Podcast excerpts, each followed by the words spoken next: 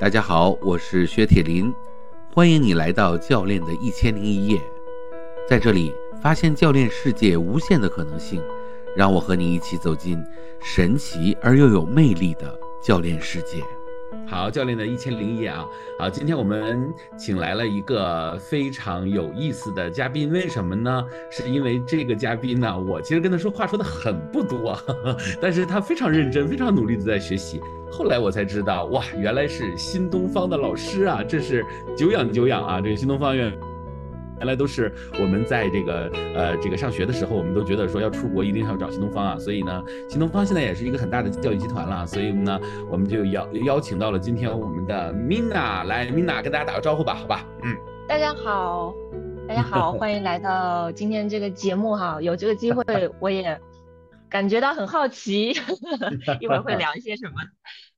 对。对对，我我其实我在这个跟米娜在聊之前呢，我也这个跟大家去讲一下，就是说，呃，一千零一夜是一个。什么样的节目？因为 Mina 其实来了，也到现在还不知道她要录什么节目啊。我给大家讲一下，就是一千零一夜呢，其实是我们打造的一个向大家去介绍教练的在各个领域里不同应用的这种这个人的故事啊。咱们也不说成功故事，因为我觉得其实每个人都很成功啊。然后呢，我是希望通过这种每一个就是真正的在践行教练、学习教练和应用教练的这个人的身上，把一些教练的一些精神提炼给大家，让大家更好的去理解。呃，每一个人到底是怎么去应用教练的？因为这个缘起在哪儿呢？就是呃，我在呃做教练推广以及教练教学的这么多年的时间里，我真的遇到了非常多很好的教练，而这些教练呢，他们其实在默默的耕耘，他们在就默默的使用，但是这些呃使用里面，它有着很多的这种背后的这种。呃，我们叫做奇迹的故事啊，就是这个故事简直是呃人生的剧本的大翻转啊，所以呢，呃，我们特别想把这些故事展现给大家，但是也没办法啊，因为我的课堂也是有限的，咱也不能天天呃这个这个去给大家讲这个事儿，所以怎么办呢？哎，正好现在有音频了啊，一千零一夜就是这样的一个机机会啊，让大家来讲这个故事，所以今天请到了 Mina。那我们也有一个契机啊，为什么请到 Mina 呢？就是因为 Mina 最近出了一本书，对不对？Mina 给大家介绍一下吧，好吧？啊，对你这本书叫什么名字？嗯，我这本书叫做《有温度的亲子沟通》啊，然后讲的就是父母跟孩子之间的一个对话。其实这个沟通里面也有应用到很多教练技术啊在里面，因为教练对我自己真的，我觉得影响是很大哈。我最大的客户其实是我自己 啊。OK，好，就是有温度的亲子沟通啊。然后这本书现在已经出版了吗？我现在先跟你核实一下。嗯，呃，那个封面正在设计中，估计下个月吧，下个月可以上市。好，所以下个月上市啊，就是上市之前咱们先宣传一波，是不是？然后呢，我们就号召大家去买一下这本书啊，去听一下，就是因为我觉得 Mina 应该是在教育这个领域里面很有这个经验的。呃，你在新东方，哎，那你在新东方是呃，你现在在哪个城市呢？先问一下。嗯，我在杭州。杭州啊。OK，我一直以为你在苏州啊。OK，这是我们这个做这个在线教育的这个最大的问题，就是大家在天南地北不一定会去问你在哪里啊。然后在杭州，然后呃，那你在新东方已经工作很多年了吧？对，工作很多年了。嗯，对，就不想暴露年纪是吧？OK，OK，明白明白。那个，因为你在我这儿学习都很多年了，所以呢，其实就是说，那就就你来的时候，我大概就知道你在新东方，所以我在想，你肯定是在新东方也很多年了啊。好，然后呢，呃，刚才听你说说你是教这个这个孩子，还有就是也教老师是吗？我刚才没听错吧？嗯嗯，对，就是教小朋友。然后呢，因为我有学心理学，我有学教练，然后我也会给老师们做培训、做分享。然后就是因为特质比较突出吧，后来呢，现在是专职给家长们服务。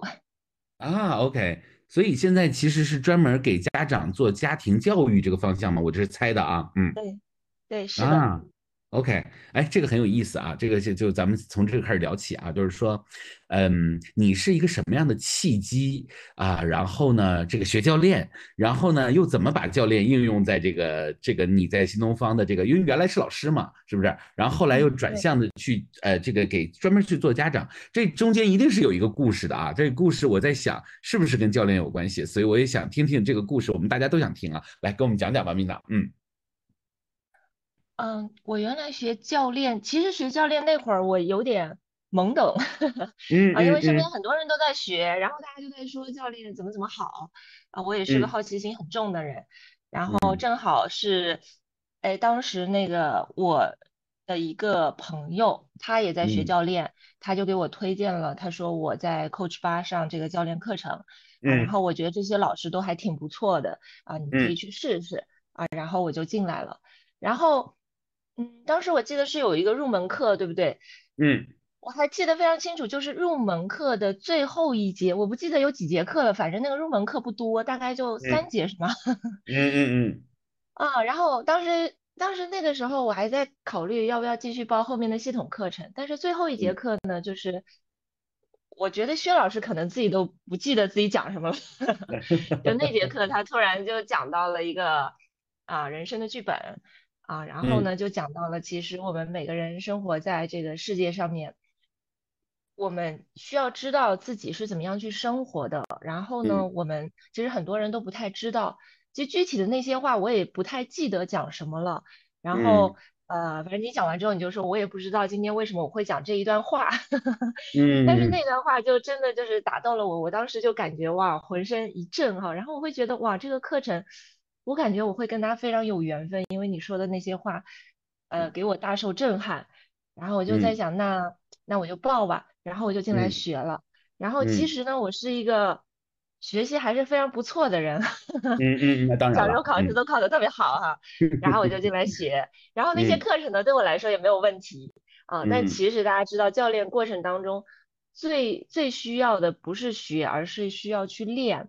嗯，然后在这个过程中呢，我也找到我的一个同学哈，木易，嗯，木易现在已经是认证完成了哈，对，木易，然后他就他就拉着我跟我每周约那个 MC，每周的那个呃约督导，嗯，然后真的就是在那个过程中，我从真的不知道教练是啥，一直到最后悟到教练，就在那个过程中，因为我是一个，呃，以前大家的学习模式就是上课老师会。告诉你我们会考什么，我们有哪些知识点，然后我只要需要把那些背下就可以了。但是教练是很灵活的，我学完了，啊，对，用用提问去启发对方，嗯，但是好像遇到每次客户都不一样，然后每次该用什么样的提问不太清楚，其实我特别害怕，啊，然后但是呢，我又是一个就是我跟朋友约好了吧，我不能拖他后腿。啊，我真的特别感谢他。我觉得没有他的话，我可能就是在那个练习过程中，我就会因为自己内心的这个小魔鬼，我就不敢去练习啊。然后就是因为他，然后一直拖着我去练。然后一开始练的时候特别好，然后老师说你说的特别好，你问的特别好，特别清晰。其实当时我也懵懂，我也不知道我到底哪儿好了，我就觉得可能还不错吧。但是到后面有一段时间，我就陷入到瓶颈了。然后每次来，我就每次凭着感觉聊。我怎么就觉得每次都有问题，然后就得了特别多的 B，就一开始的 MC 一、MC 二都挺顺利，到 MC 三就一直困在那儿了。嗯，然后其实以我本身的这个性格，我就会很害怕在前行，但是就是因为那个同学拖着我，然后我碍于面子啊，然后我说行，我陪你继续练。然后呢，他是比我早一步，呃，先进入了 SC 的阶段，去提交录音了。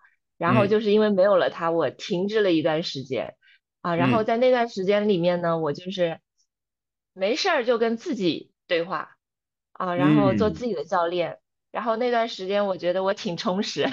别人说 休息下来、空闲下来要干嘛？要去看电影啊？要去什么？我没事就跟自己对话，特别是我自己遇到情绪的时候，哎，我就跟自己对话，然后我真的感觉特别特别不一样，好像就是。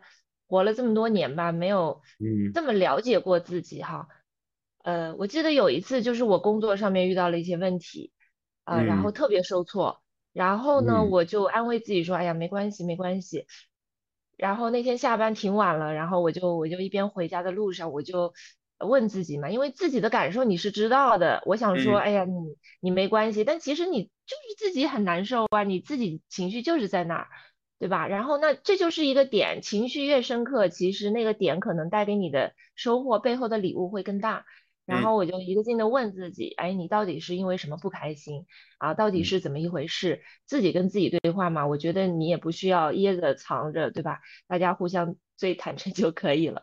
然后最最后就发现了我自己的那个点，其实就是因为可能我自己的自尊心受不了，就是可嗯。能老呃家长给了我一些不太好的评价，但其实我之前是一个特别受家长欢迎的老师，嗯。所以我当时其实是在那个点上面，我自己感受特别的不舒服，因此我就不开心。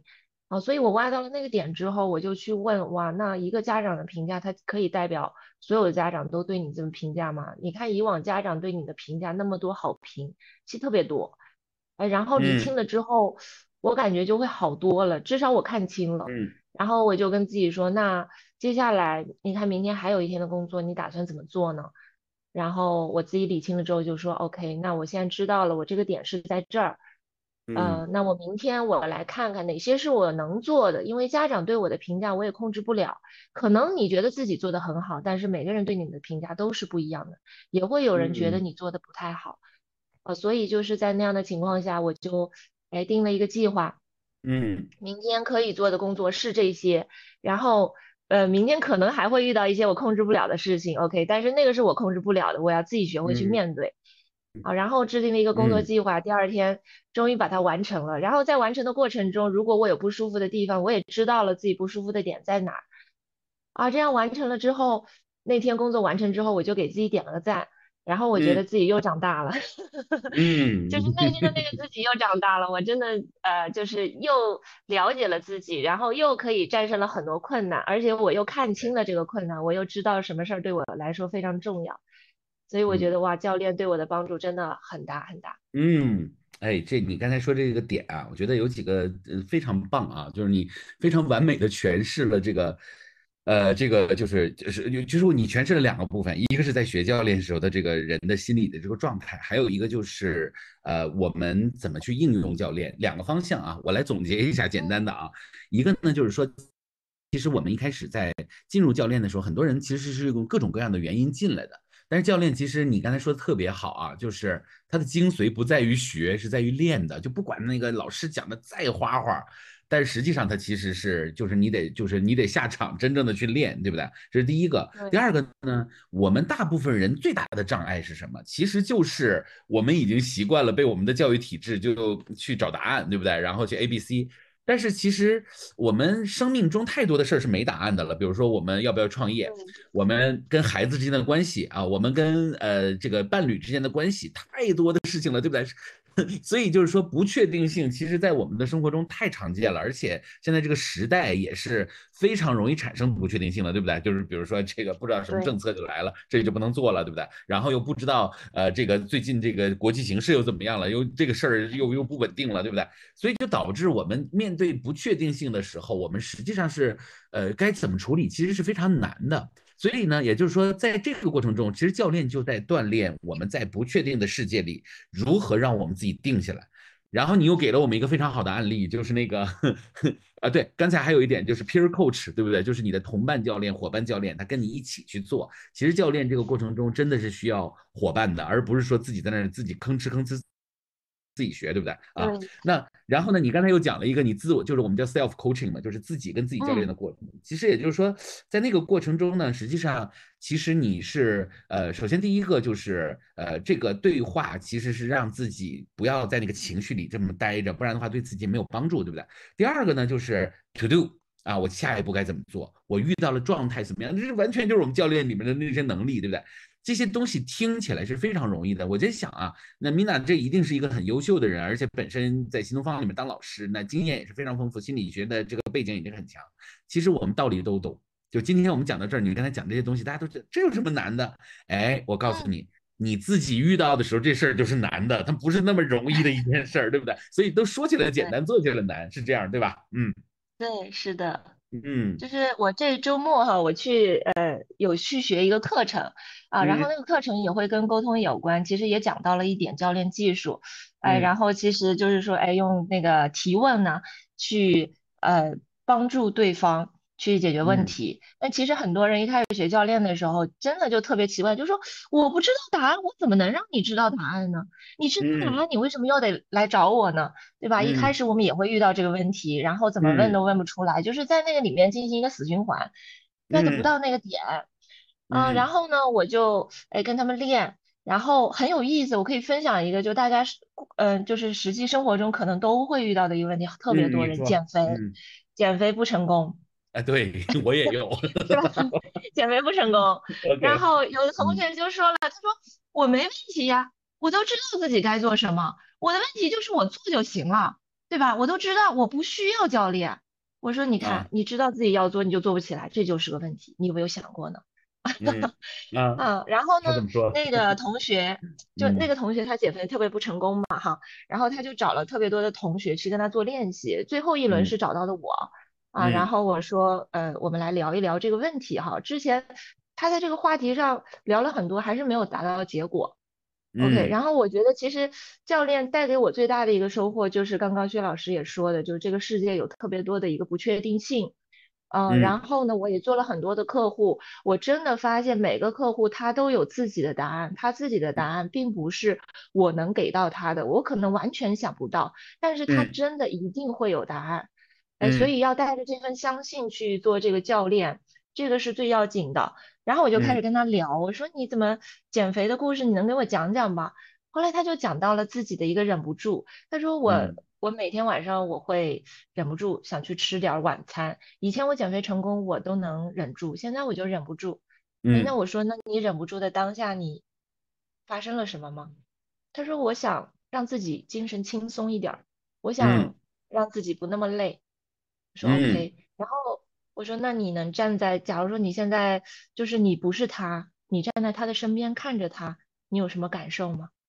嗯，然后他嗯就看到其实自己内心是有两个自己的，一个自己就是特别想放松，特别想去嗯偷吃，你不让我的吃，我嗯偏得吃。然后另外还有一嗯个苛责的自己，说你不应该吃啊，你看看你得减肥呀，啊，你这样子嗯影响漂亮啊，怎么怎么样的。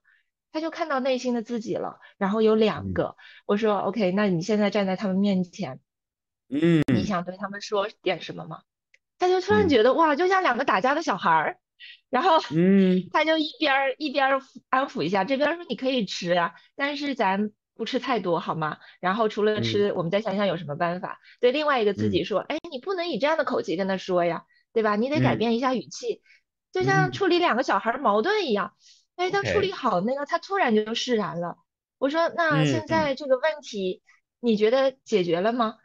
他突然就说，我解决了。他说好神嗯奇呀，真的，就是他从来没有想到过，他在想到很多减肥不成功，然后别人就猜测呀，同学就帮助他，你是不是因为自信啊？你是不是因为什么呀？嗯我告诉你该怎么做嗯呀。但是这些都嗯不是他想要的，不是他的真正的嗯考验。哦，所以他说，嗯哇，你只花了十分钟，你就让我知道嗯了我的这个问题，收获特别大。嗯嗯，也许这个问题卡了他很久了，是吗？对，他真的就嗯是天天就是会想，为什么我以前减肥能成功，现在不成功？然嗯，后虽然这是小问题吧，但其实一直卡着我，也挺 难受的。那很难受啊，这可不是小问题啊，这一直卡着它就是大问题啊，对不对？嗯。嗯，对，OK，所以就你你这让我想起了一个我的案例啊，就是说那个我曾经给一个销售曾经做过一次教练，嗯然后呢，他特别有意思，他就他那个教练议题其实他也不是一个特别呃，就是他是一个临时性的议题，就是因为他就是嗯呃，因为我们就是在讲课嘛，然后他就突然上来说，来老师呢，我有一个议题，你帮我你帮我去教练一下。然后他说嗯这个议题刚刚发生的，然后他那个议题呢，主要就是说我想联系我的客户，但是呢，我联系了几次，我客户不接电话，我该怎么办？这个其实听上去就无解，对不对？你联系你客户，客户不接电话，你找教练，教练怎么帮你解开，对不对？这他其实嗯本来就是，就我们客户其实带来的其实都是无解性的答案啊，就是在他们的世界里。然后呢，后来我就跟他聊聊的过程中呢，其实就也是类似啊，我们在对话的过程中不断的对话，后来就发现，其实他内心世界里他就是恐惧他的客户拒绝他。然后这种恐惧也不是来自于就这这个客户，其实他在很多某一种类型的客户上，他都是恐惧的。所以他那种恐惧呢，就一直伴随着他，就每一次打电话的时候，他心里面老有一个声音，就告诉他说：“嗯，哎呀。”我那这这今天别打了，明天再说吧，是吧？反正我们大概都知道，我们就会找各种借口，然后让自己别打这个电话。后来呢，这个后来到最后呢，他就会发现，然后我就跟他去分析啊，我就说，我说好，那我们这个恐惧它对我们有什么好处？他说好处就是我可以不面对它。但是他我说有什么？那他对你来说有什么困扰呢？他说最大的困扰就是我每天被他缠着，因为我只要一睁眼睛，我就想起了这样的一个人，或者是这样的一堆人，我就觉得我做这个工作有意义吗？嗯，然后呢，我后来就说，我说那你要如果一直这样继续想下去会怎样？他就后来想了想了，想了半天啊，不说话。他最后他说，他说我刚才真的很认真的想了一下，继续。我后来发现好像继续也不会怎样，那大不了就大不了就不做这个客户呗，对不对？然 后特别逗啊。然后我就说，我说哎呀，你说的很有意思呀。对呀，那大不了不做这个客户，那不做这个客户会让你怎样呢？他说。不做这个客户我就做别的客户啊，我干嘛在他这儿耗着呀，对不对？然后我就我就看着能量有变化嘛，我就问他，我说，哎，那你现在有什么感觉？他说我为什么要自己跟自己较劲那么长时间？我是不是有病？我说没有没有没有，我说每个人都会这样。然后他就说，他说哎呀，他说我真的很通透，他说明天我就开始打电话，联系不上的以后我就不要跟他们耗着了。然后我后来就问他，我就说，我说这个事情耗了你多久？他说这个事情都耗了我一年多了。对不对？他说我们人力资源都跟我谈过好几回了，就说我好像不认真工作。他说其实我特别想认真工作，但是就是我现在有这个恐惧心理。后来我就有的时候我在讲课的时候跟很多 HR 在讲，我说，其实或者跟一些 leader 讲，我说其实这个事情在我们看来可能你可能二十分钟或者半个小时就解决了。但是这个人如果他一旦不解决，他就在那内耗，他一耗就耗上几年呢，对不对？甚至都影响他的职业生涯。所以其实我会觉得说，大家会觉得说，哎，教练到底干嘛的？其实这真的就是，我觉得我们是那个，就是叫做什么，叫做那个管道疏通工，你知道吗？就是他堵了，但是他堵了非常多的地方，我们其实帮他一个一个疏通了，这个屋子就会变得很漂亮，对不对？这个人的家就会变得很好。其实也是让他自己去了解他自己的人生剧本，对不对？所以从这个角度上来说，其实。我们有的时候学心理学，有一些心理学是在解决大的问题，什么我跟我父母的问题啊，什么什么，他那都是大大的。但是教练往往是在解决生活中看似不大，实际上也是很大的事情。只是说，因为我们其实更容易看到大事儿，就忽略了那些小事儿。其实我们的小事儿最后组成到一起。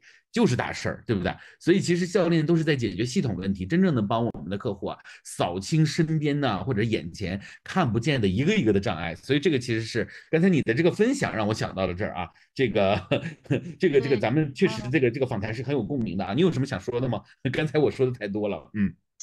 其实刚刚你说的那个案例，我又想到了另外一个案例。你说说看，你说说看。案例对我的启发也特别大，因为你刚刚讲到就是。呃，其实很多时候我们解决的好像是一个小问题，嗯，对吧？然后甚至有的人觉得这些小问题不足得不值得一谈，它不就是小问题吗？我该谈的是一些人生大事。但其实这些小问题往往它可以决定你的整个系统。嗯，呃，我之前有一个老师，他也是一个看上去不太大的问题吧，呃，他来困扰，呃，很困扰他，他就来跟我谈，他说我的困扰呢就是。呃，他本身是一个特别追求优秀的人，嗯，但是他就会发现，在工作中好像很多晋升的机会都轮不到他。然后呢，他也看到很多优秀的老师，然后他也非常想像他们一样，比如说获得领导的青睐了，获得一些晋升的机会，但每次感觉就是跟他没有什么缘分，就跟他擦肩而过。其实他在我们眼中已经是一个特别优秀的人了。你想他在集团里面都能够拿奖，这是不是已经很优秀了？但是他就是觉得自己很优秀了，嗯，不是很优秀。然后甚至他觉得就是会嫉妒周围所有的人都比他优秀啊。我们就聊着聊着，然后呢，他说了很多之后，他突然他突然说，我发现了有一个点，他说，我一直没有看到自己。他说：“我一直就觉得别人哪儿好，别人哪儿好，别人哪儿好。然后呢，我就想是，比如说他这这样好，A 这样好，我就想变成 A。我又看到 B 老师这样的一个特质特别好，我又想变成 B。然后我又看到 C 老师这样又获得领导的青睐，那我想我是不是得变成 C，我才能获得啊领导的青睐？但是他说，我最后发现我根本没有看见我自己。我总嗯觉得自己不够好，其实嗯我我对自己太严格了。嗯最后他的卡点就在于他对自己的那个亏欠，然后他就嗯在那边就特别有情绪。他说我我突然看到了，我突然觉得嗯我不需要向别人学习，我要嗯做的就是把我自己发挥的特别好。然后嗯呢，后面就是因为这个问题的疏通，他前面所有所有的问题都不是问题了。我说那但嗯是如果到以后，呃，比如说有这些晋升的机会，还是没有轮到你，对吧？这是他一开始的一个议题。我说那嗯会怎么样呢？你还会困扰吗？他说没问题呀。他说我自己做的足够好，不晋升我是他的问题，不是我的问嗯题。他，OK，他说我突然我不害怕了，我突然嗯就是自己的一个能量有一个特别大的一个提升。然后他说了好多好多好多好多的不一样。然后他就嗯特别感谢我，他说哇，真的经过今天这一次，我觉得我的整个呃职业生涯都会发生特别大的改变。但是在此之前，他自己根本就不知道，可能就是一个一些非常小的问题，对他造成有这么大的影响。这其实这背后是有一个结的心结在那儿，把那个心结嗯解开了，这可以解决很多影响你。甚至我觉得有的人可以改变他的人生。OK，哇，这个例子真的太好了！我在旁边，其实我刚才说，我觉得你很理性的在说这一段啊，但是我都都深深的能感觉到在现场那个人的那个情绪，还有就那种被感动，就是其实有的时候这也是我们做教练的一个就是成就感啊，就可能他，所以很多人在问说那个，哎，这教练到底能赚多少钱？其实是这样啊，就是我一直是这样去想，就是说。如果我们真正能够帮助到一个人，这个事儿其实首先是无价的。当然，这有点儿 有点儿说废话啊，但是确实是这样。就是说，教练本身给我们带来那种精神上的那种，就我们去助人的那种满足感，首先就是特别滋养人，这是第一个。但是第二个呢，很重要的就是，呃，我觉得赚钱和本身做一件事儿本身，它俩是两件事儿。但是其实也就是说，当你真正能帮助到人的时候，赚钱它其实是顺理成章的一件事儿。所以我也在想啊，就是说，首先第一个就是你帮助这个老师，那我觉得这老师首先就特别感谢你啊，这是第一个。第二个的话呢，我觉得从这个角度上来说，这个老师其实他未来他的人生的改变，他可能未来也会有一个意识说，哎，我再遇到问题，我去找 Mina，那这个这个其实也是会付费的，对不对？所以其实有的时候我们说，嗯，到底是我们先生鸡还是先生蛋呢？我会很倡导我的学生先。去 生机，对不对？就我们先让他有结果，先让他看到结果。呃，我们可能呢，可能要稍微等一下，可能时间有点长，但是这个过程其实他最后给我们留下的是扎扎实实的口碑。那其实钱是顺理成章的事情，所以其实两个方向啊，一个是精神的富足，一个是财富和物质的。啊，可能是滞后性的富足，但是这个其实是最好的营销啊。我们都知道，最好的营销就是口碑营销，对不对？你也是做教育的，你应该是知道的啊。嗯，OK，好，这一段呢，我们先到这儿。但是我特别感兴趣的是另外一段是什么呢？就是你跟嗯家长，因为你其实现在在给家长做这个，这做这个这个培训是吧？那么。嗯我现在呢，其实我我先有一个好奇啊，就是新东方在这个在家长这个方向上，它也一定有它的方向，因为新东方很大嘛，对不对？最近那个 也不是最近了啊，就是嗯从去年开始到今年，这个董宇辉也很火嘛，对不对啊？那他嗯们也都原来也都是老师，对不对？所以呢，从你们的角度上来说，就是说你们新东方在这个呃教育呃这个就是做教育的过程中，你现在专项做家呃跟家长这个沟通，你们新东方有什么嗯想法呢？就是说你们在这个方向上，这个其实我是对企业的一个一个一个好奇啊啊，然后一会儿我们再嗯讲你在家长中的经验，好吧？嗯嗯，呃，家长方面其实，呃，我们会发现孩子的教育，他其实家长是一个决定性的、关键性的一个因素。包括我嗯在一线里当过很多年的老师，其实你在跟不同的家长沟通的时候，我就会对照他的孩子去做一个比较，然后你就会嗯发现，哇，有的时候你可能不需要见这个孩子，你只要见了家长，你就知道这个孩子大概怎么样了。就其实，在嗯家长的过程中是个特别决定性的作用。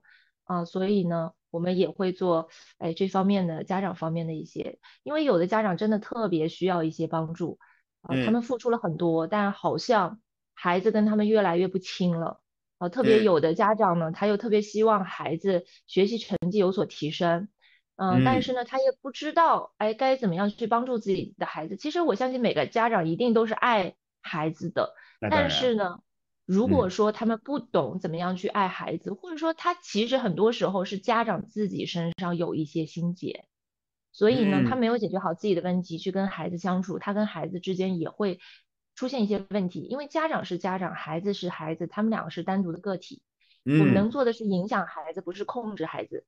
所以其实这些是呃比较底层的，我们也是希望通过呃帮助更多家长，帮助他们答疑解惑，然后呢让他们跟孩子有一个呃更加和谐的关系，然后关系和谐了，那我相信这个家里面就是孩子也开心啊，然后家长也会 更少 生气，我觉得这是一个特别有福报的事情。呃，所以这也是我为什么就是不做老师了。我说我不教学生了，我觉得可能我帮助家长会能帮助更多的一些孩子，呃，所以会专职做这个家庭教育。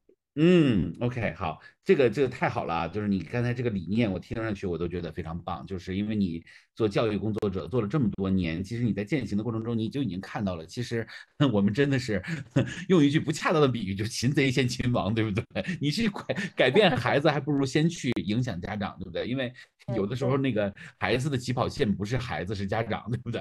所以呢，其实就是与其在那个孩子上就是逼孩子，还不如让家长在那个土壤上，在那个环境上做改变。当然，孩子的教育也很重要啊。但是我们只是管孩子，不管家长，其实这事儿是很难推行下去的啊。那么，呃，在这个过程中，其实我我也能感受到你的那种，就是哎，就是呃，好像那种责任感啊。因为就是好像感觉上，呃，就是其实帮家长可能更迫在眉睫。因为好像我们做一个老师，其实去怎么教孩子拿到成绩，这个其实并 这这就是我们的专业嘛，对不对？但是其实就是真正的就是你看我们。这在大学里面，或者是在这个师范里面，我们有这个学科是，就是我们师范专业里面是有这个学科，但是我们真正的是在家长上，在家庭教育上，它能成为一个学科，其实并不多的啊，因为我们研究的就是心理学上研究的，其实。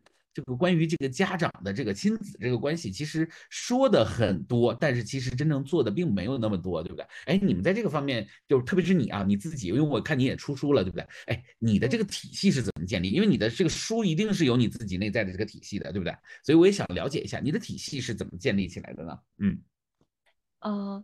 就是呃，其实我做那个呃家庭教育，我觉得也蛮多年了哈。从我嗯自己当妈妈开始，然后我就在思考我怎么样给我孩子特别好的、最好的爱，应该是最好的哈。自己家的孩子那个时候特别焦虑，然后就去学啊，然后学完了之后发现，哎呀，该成长的人是我，家长成长了，孩子一定成长了，对吧？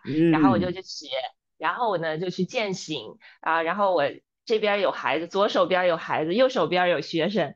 啊，都是我践行的对象，然后我会把一些心理学的原理啊，把一些教育学上面学到的知识，我就会应用到那个呃实际生活中。然后一开始学的时候呢，我会觉得越学东西越多，对吧？这这边有个什么原理，那边有个知识，越学越多。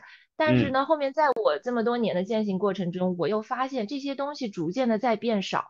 就我一开始学了很多的方法，学了很多的知识，但是最后我会发现，其实归结到后面，它其实是道德层面。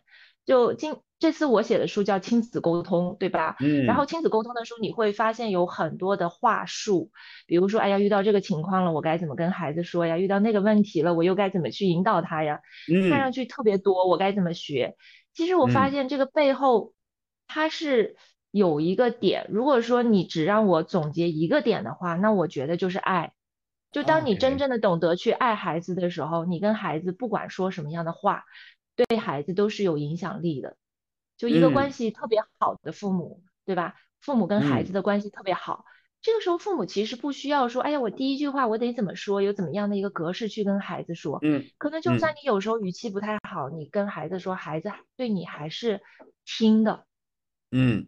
呃，因为你们之间的关系足够好，所以我这本书叫做有温度的亲子沟通。它其实有温度这三个字，我觉得就特别特别的重要。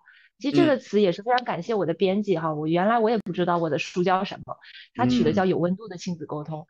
然后呢，我们就开始写，越写越有感觉，越写越觉得这个温度这两个字就是绝了。就我们在跟孩子的过沟通过程中，我觉得有时候真的，我们生了孩子，我们跟孩子在一起，为什么？就是为了爱呀。然后为什么我们每次跟他们说话的时候，我们要那么生气的去指责他们？为什么对他们大吼大叫？为什么我们这么爱孩子，孩子不听我们的话？为什么我们都已经付出了这么多的东西，但是孩子，就是我看到过有的调查，他们并不觉得爸爸妈妈很爱他们，甚至他们很痛恨自己的父母。哇，我觉得这个太糟糕了。我觉得作为父母来说，真的也会特别的伤心。所以，我们跟孩子沟通的过程中，我觉得连接是第一位的。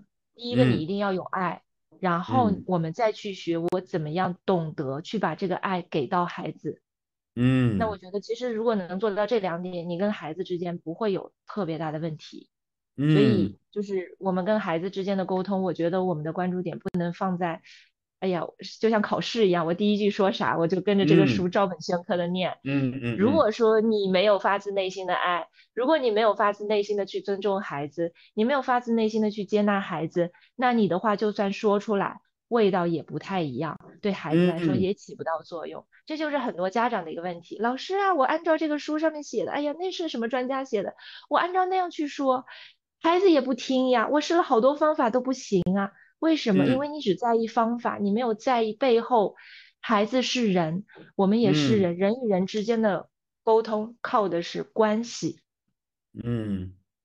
嗯，明白。嗯，你刚才这句话其实已经进入到那个 PCC 的那个状态了，对不对？就是不是在关心事儿，也不是在关心那个结果，而是在真真正正的在关心一个人，他是一个生命，他是一个系统，对不对？对。所以这个其实也是我们教练这践行的过程中，其实我经常跟大家在讲一个事儿啊，很多人跑到我这儿来，就是一开始学教练的时候，他说：“哎呀，我要用在我的企业里，我是一个 HR 啊，或者我是一个企业的高管啊，啊，我怎么怎么样的。”后来他们就说说，哎呀，老师，咱们能不能就是讲课的时候，咱们别涉及到什么亲子议题啊，或者是什么这种，是这种什么夫妻议题啊，这种鸡毛乱皮的小事儿，呃，这这种事情我不想听，我就想听听在企业里怎么应用。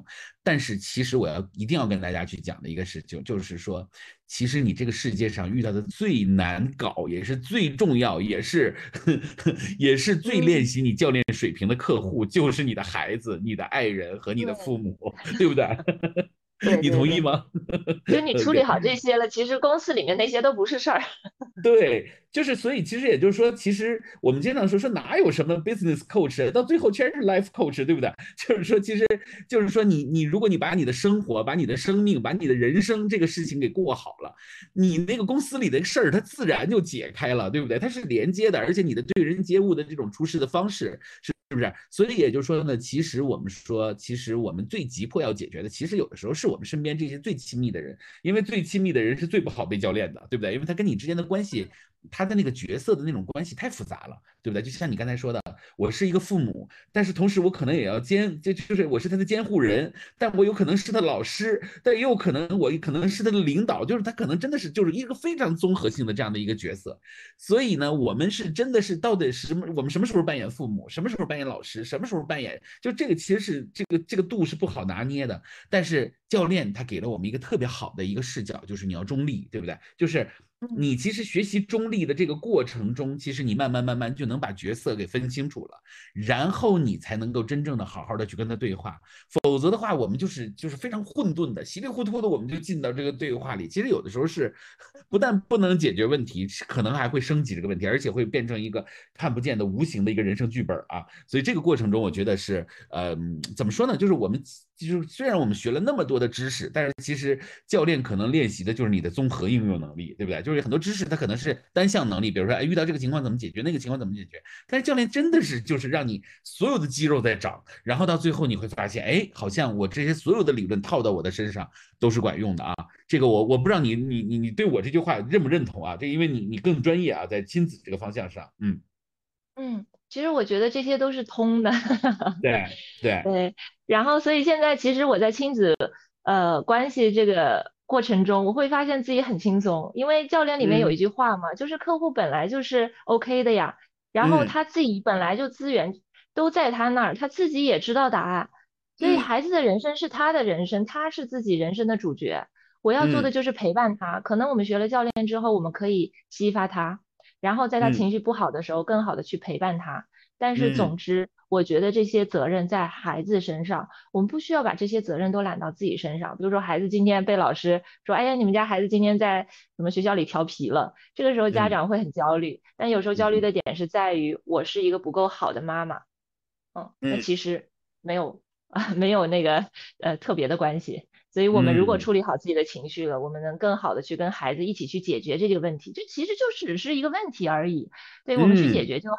但是在这个问题中，就像刚刚薛老师讲的，我可能为什么会很生气？我为什么会回来跟孩子好好的教育？我为什么会很害怕老师再找我？其实我害怕的点不在于孩子，而在于我内心的那个恐惧。我害怕别人说，呃，你怎么就是平时付出了这么多，结果呢，你们家孩子还会出现问题？哦，那你就是不够好。嗯，他更害怕的是内心的恐惧。嗯嗯，OK，对我其实我一直有个想法啊，就是这可能就是因为你也都学了教练这么长时间了啊，这个。我特别希望就是未来有机会啊，就因为你遇到的这种就跟孩子对话的场景，跟家长对话的场景是很多的。说的说的直白一点，就是我我再怎么是一个教练的这个一个专业的人士，但是我的场景没有你的多呀，对不对？所以你绝对在这个场景里，我我我经常说啊，说中国未来的 MCC 或者是这种大师级的教练，他一定不是教教练的人，他一定是是你们这种专业的，天天跟这些人打交道。你的这种 MCC 他有。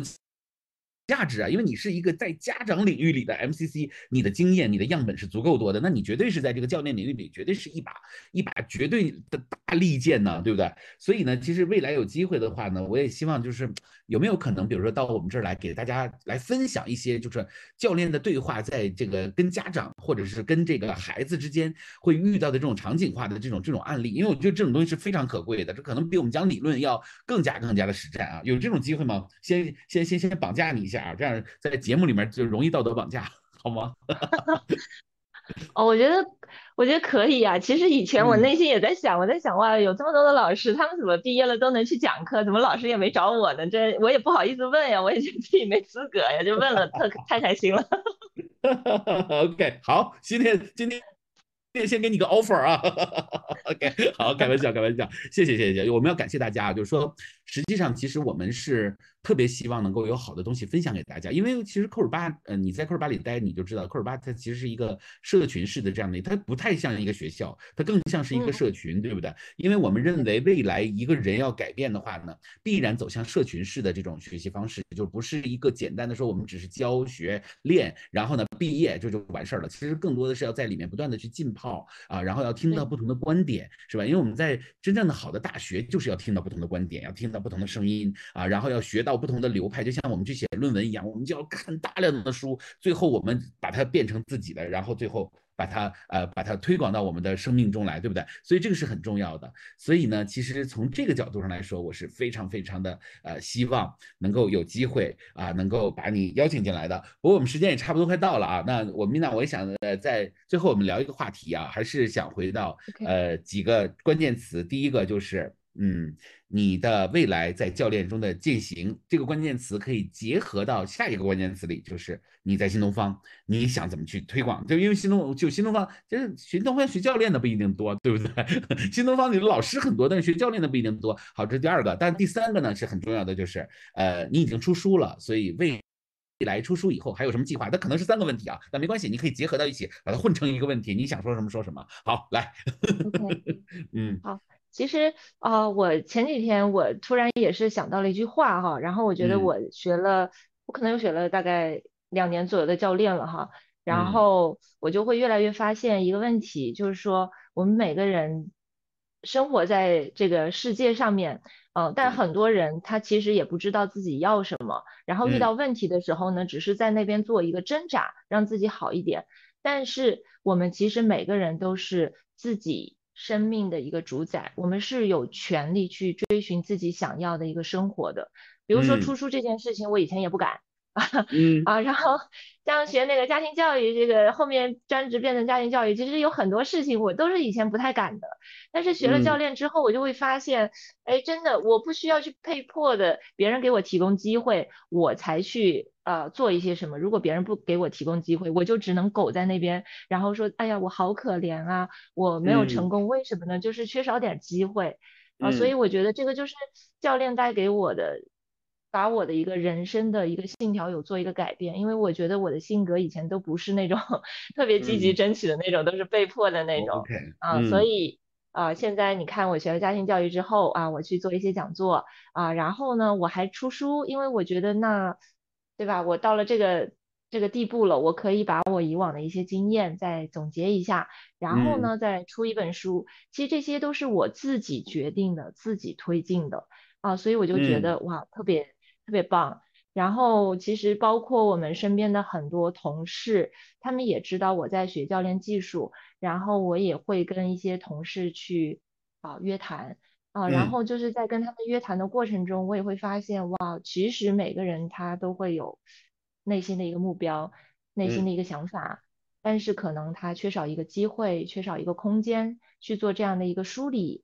然后呢，他可能会遇到一些问题，比如说我们作为同事，他可能在职场上有一些问题，已婚的有已婚的烦恼，未婚的有未婚的烦恼，有娃的有有娃的烦恼。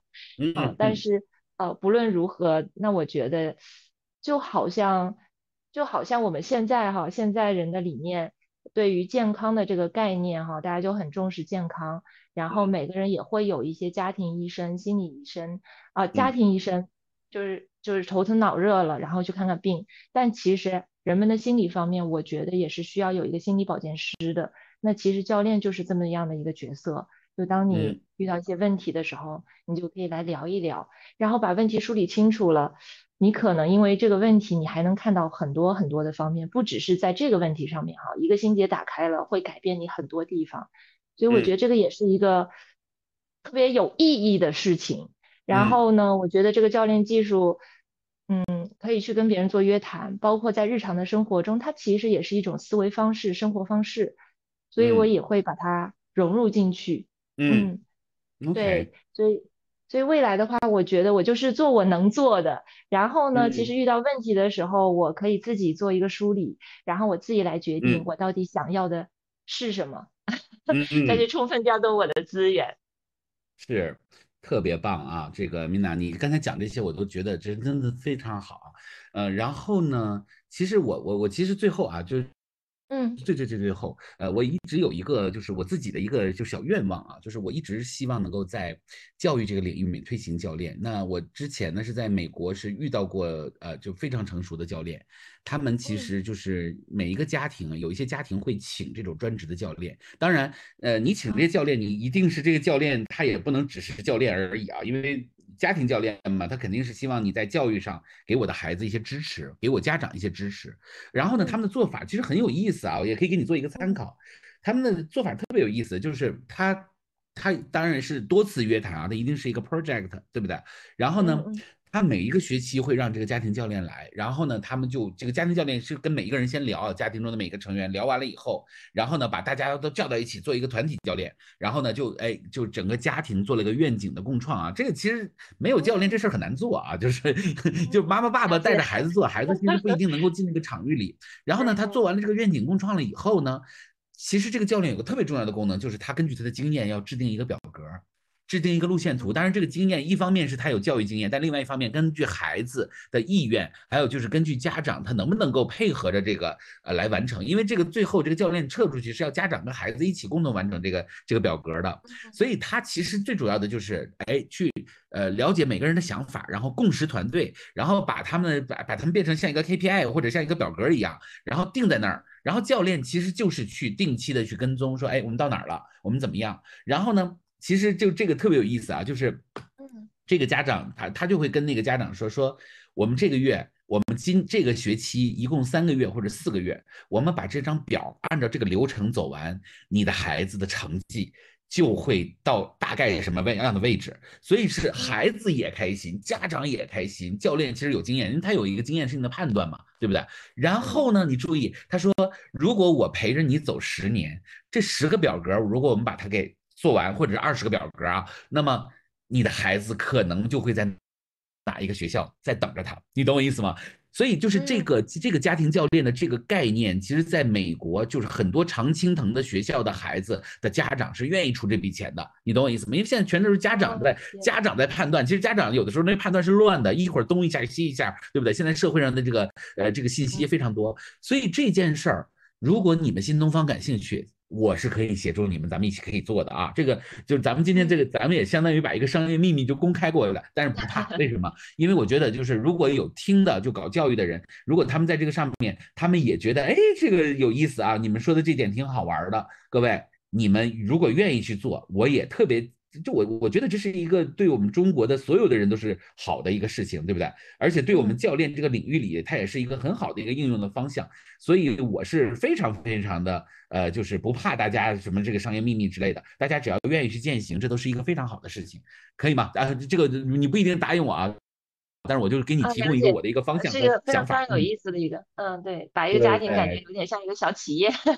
对对，其实就是企业化运营，因为有的时候就是 KPI 这些东西，其实可以推着我们企业去走，家庭特别需要有这么一个人去帮助。所以，嗯，对，很就其实，嗯，我这里说的很直白啊，就是说在国外，其实这个教练这个行业已经很成熟了，现在很多的。公司呢，他不一定愿意请一个 leader。比如说，我们现在做一个项目，这个项目可能就半年，他不想再去请一个 leader，但是他也不想在现有的 leader 里面去调一个人进来，所以他可能就是在国外啊，经常会出现这种情况，就是我就请一个教练，这个教练呢，他也不是管谁，他就是把大家就把在各个项目组里面抽来的人，然后呢，教练负责把这这些人聚到一起，在半年的时间里面，大家一起去做一件事儿，做完了以后，这个项目组就解散了，我也不用呢。呃，再去呃，就是 fire 一个人，对不对？或者 lay off 他，对不对？我那我要做的事情呢，其实更重要的呢，就是哎，我公司做一个半年的项目结束了，其实我就需要有一个有一个 coach 或者一个 facilitator，对不对？啊，去去引导大家就可以了。所以这个这个方向在国外其实挺流行的了啊，但是在我们国内呢，我们其实很多人还都还挺喜欢自己干的啊。其实自己干有的时候其实没有在外部请教练那个更专业啊，这我实话实说啊。但是这个会这个市场会越来越成熟的，因为大家。会去算成本嘛，对不对？也会去算效果嘛。啊，如果从外面请一个人，他的效果会更好的话，大家是愿意出这笔钱的。嗯，对，嗯，好啊，妮娜，这个特别感谢你这个今天抽出时间来跟我们一起来这个共创啊。然后呃，有没有什么就最后一句话，就是给大家一句话，就是你从一个过来人，因为你刚才说你已经两年多的时间了嘛，而且你也做教育做这么长时间，有没有一句话给到后后来者？嗯。学教练的后辈吗？啊，对对对对对，嗯。啊，我的建议就是一定要去实践，一定要去练。当然，在这个过程中你会特别的害怕，但我们说真正的勇敢就是带着害怕，一边害怕一边前行，一边看到自己的成长。我觉得这个就是最棒的自己了。哦，哎，太棒了，就是真正的。真正的勇敢其实是要去面对那个害怕，要面对那个东西，然后要去前行，对不对？OK，特别棒。好，谢谢你，Mina，谢谢你的时间。我也号召大家要去买 Mina 的这本书，叫做《有温度的沟通》啊。这本书现在，呃，我们的音频出来以后，应该是差不多那个，呃，这本书就应该出来了啊。所以号召大家去买，好吧？嗯，有温度的亲子沟通。OK，好，谢谢，谢谢 Mina，那我们就再见，好吗？嗯。好嘞，好，谢谢谢老师，也谢谢大家，祝大家学习顺利。好，好，谢谢，好，拜拜，嗯，拜拜。